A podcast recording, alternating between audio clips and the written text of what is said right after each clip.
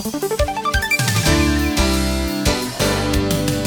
Las ventas de artículos para recibir el año nuevo, así como para los diversos rituales, han registrado una baja en comparación con el 2019, señalaron comerciantes del mercado 23 de Cancún. La Federación de Adultos Mayores insistirá que les sea entregado en comodato o prestado las instalaciones del antiguo Hospital General para habitarlo como una casa para este sector de la población o como instalaciones geriátricas ante el incremento de abuelitos que no tienen un lugar donde quedarse toda la información completa a través del portal www.lucesdelsiglo.com.